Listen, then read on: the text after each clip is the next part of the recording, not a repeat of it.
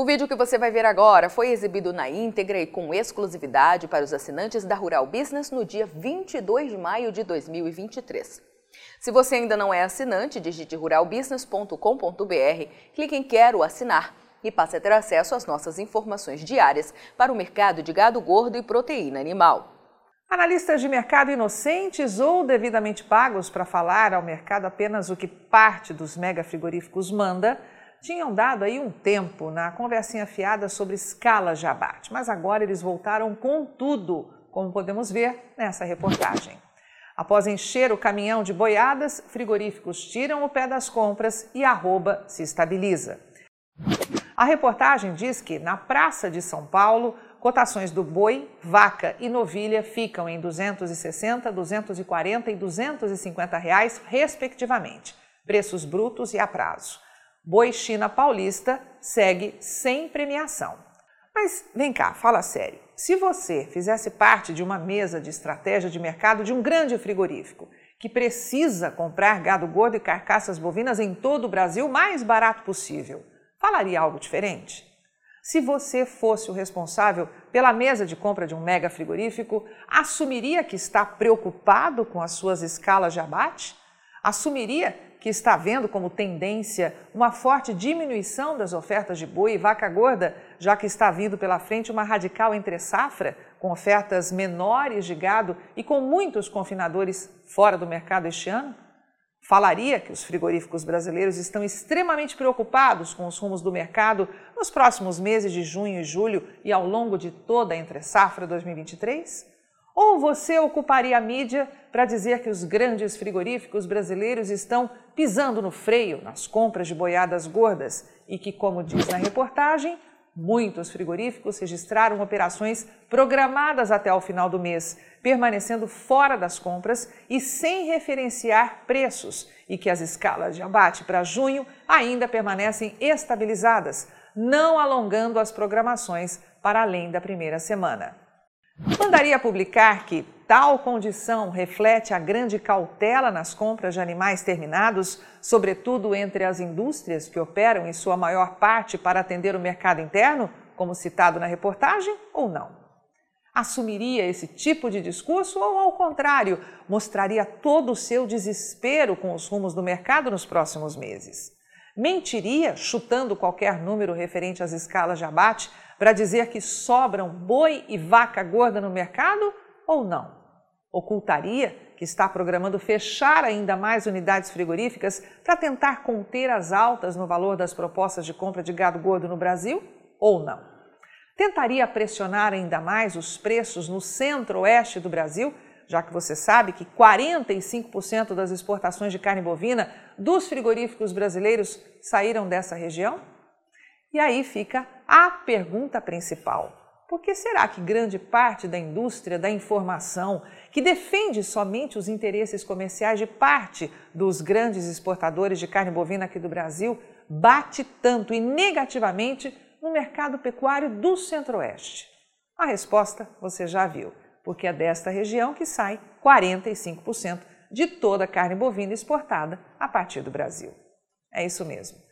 As unidades exportadoras dos frigoríficos brasileiros, que estão localizadas nos estados do Centro-Oeste, são o principal canal exportador do produto. E no primeiro quadrimestre de 2023 não foi diferente. Do total de 608.940 toneladas embarcadas ao exterior entre janeiro e abril deste ano, os estados do Centro-Oeste responderam por 45%, o que equivale a 274.490 toneladas.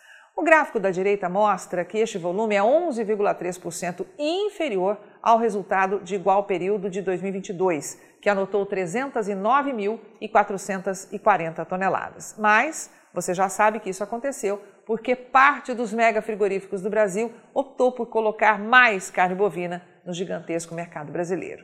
E eles não vão contar isso, mas aqui a gente conta.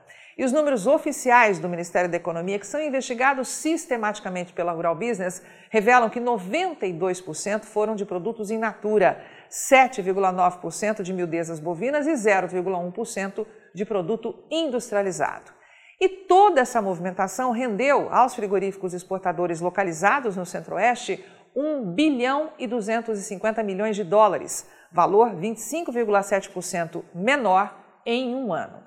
Com o câmbio médio de 5,14, se traduziu em 6 bilhões e 430 milhões de reais, uma perda anual de 25,2%. Porém, a segunda maior receita de toda a história.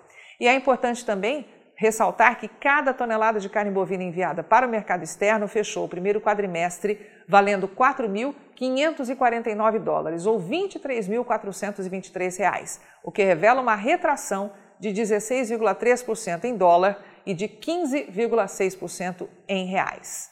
E agora você sabe que o valor da tonelada ficou mais baixo porque parte dos mega exportadores brasileiros decidiu colocar carne de valor menor no mercado externo.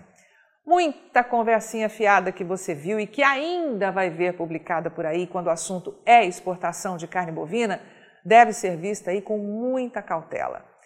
E voltando àquele exercício de imaginação onde você, teoricamente, é o responsável por uma mesa de compra de gado de um grande frigorífico, você mandaria falar por aí no mercado que, diante de perspectivas quanto à manutenção do ambiente de baixa, muitos produtores liquidam as suas ofertas evitando perda de peso e rendimento do animal. Como diz a reportagem, ou falaria abertamente que, diante das perspectivas de manutenção do ambiente de alta que vem aí na entre safra 2023, já que muitos produtores decidiram não entrar este ano no confinamento, optando por reduzir os estoques e colocar o seu suado dinheiro na renda fixa, você está muito preocupado com os rumos dos preços no segundo semestre? Você falaria, como na reportagem, que o período de meio de ano não deve trazer grandes alterações na toada de oferta e demanda? Ou falaria abertamente que existem sinais claros no mercado de que vai faltar muito gado a partir desta entre safra 2023 e nos próximos três anos, já que os estoques de gado vão estar ainda menores? Falaria que o foco deve permanecer voltado para a demanda externa e contaria muita mentira sobre a realidade do gigantesco mercado interno de carne bovina? Ou não? Ocultaria do mercado a fantástica margem de lucro da carne bovina do tipo premium vendida atualmente no Brasil? Ou não? Voltaria com a bobagem de dizer que sabe como andam as escalas de abate no Brasil e declararia, como nesta reportagem, que boa parte das indústrias frigoríficas estão fora das compras, com as escalas de abate preenchidas. E caro assinante que está chegando só agora aqui à Rural Business para desenhar a estratégia de venda de gado gordo mais eficiente nos próximos meses e também nos próximos anos, grave muito bem o que nós vamos falar agora. Informação de escala de abate é mentira. O que é de verdade mesmo é que ninguém sabe como estão de fato as escalas de abate de todos os frigoríficos brasileiros. E isso acontece porque esta é mais uma das informações confidenciais que frigorífico nenhum revela para o mercado, a não ser com números mentirosos para emocionar aquela parte mais inocente, que, diferentemente de você, ainda acredita no que é publicado diariamente, de graça, por aí na mídia.